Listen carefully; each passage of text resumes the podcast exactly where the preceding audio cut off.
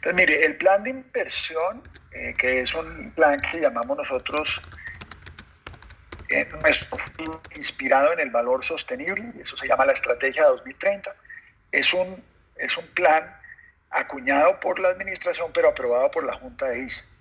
La Junta seguramente tendrá cambios, porque habrá gente de Ecopetrol que llegue a la Junta. Acuérdense que la Junta de ISA son nueve miembros, de los cuales siete son independientes, pero cinco pueden ser designados por Ecopetrol. Eh, y ahí puede haber cambios.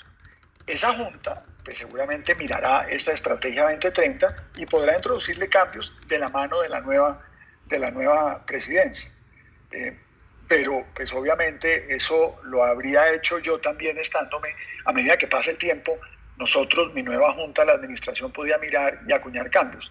Pero por lo menos yo quedo tranquilo porque me, me voy con un plan a 2030 claro, conciso, con metas establecidas y con un cumplimiento hasta ahora muy positivo.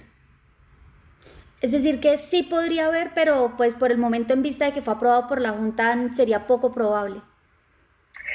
Sí, yo creo que mientras sea un buen plan y, mientras la Junta pues no cambie radicalmente, yo creo que es un plan que no debe tener muchos cambios precisamente me dice que la Junta no cambia radicalmente y yo sé que es espinudo el tema y que puede, digamos, generar, eh, no sé, pues que, puede ser espinudo, pero ¿qué pasaría? Y digamos, ¿podría haber muchos cambios en la Junta Directiva en vista de que la Junta Directiva es quien elige al presidente?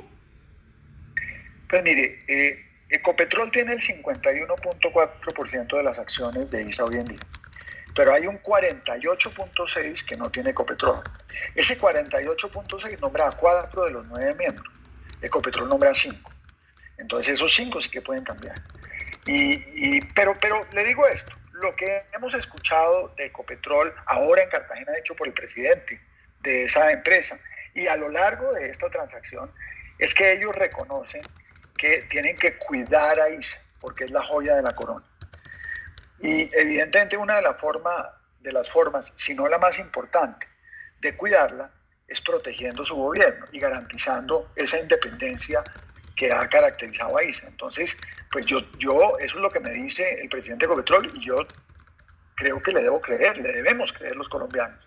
Entonces, uno esperaría que eso sea manejado con, con mucho tiempo.